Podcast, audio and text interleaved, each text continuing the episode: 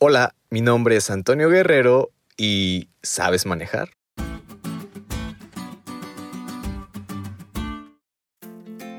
Si tu respuesta fue un sí a la pregunta anterior, es posible que hayas pasado alguna prueba de manejo y quizá también un examen en el cual te preguntan reglas viales básicas. También te preguntan si sabes identificar algunos símbolos importantes por ejemplo, un alto, un giro a la derecha, un cruce peatonal, entre otras. Bueno, entre ese examen y la realidad hay mucha diferencia, porque es muy distinto saber los símbolos a respetarlos y ponerlos en práctica. Y es que de qué sirve un símbolo si realmente no hay ese elemento que lo haga realidad, que lo haga que se cumpliese.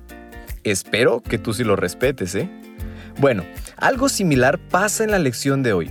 Ya hemos estudiado que el santuario terrenal giraba en torno al sacrificio de los animales. Sin embargo, el servicio no terminaba con la muerte de estas criaturas.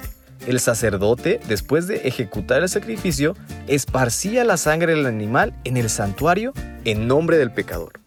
Todo este servicio era solo una sombra, un símbolo de lo que Cristo haría por el mundo. Por lo tanto, Así como los símbolos no terminaban con la muerte del animal, la obra de Cristo por nosotros tampoco terminó con su muerte en la cruz.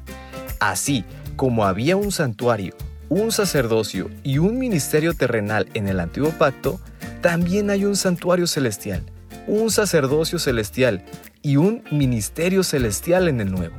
Sin embargo, lo que eran solo símbolos, imágenes y unas sombras en el antiguo pacto se hicieron realidad en el nuevo pacto.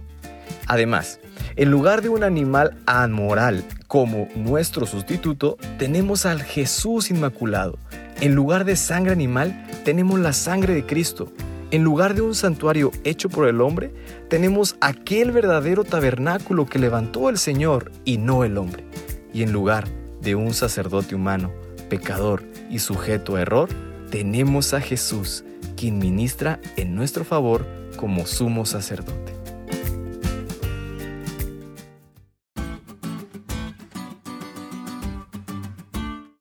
¿Te diste cuenta lo cool que estuvo la lección? No te olvides de estudiarla y compartir este podcast con todos tus amigos. Es todo por hoy, pero mañana tendremos otra oportunidad de estudiar juntos.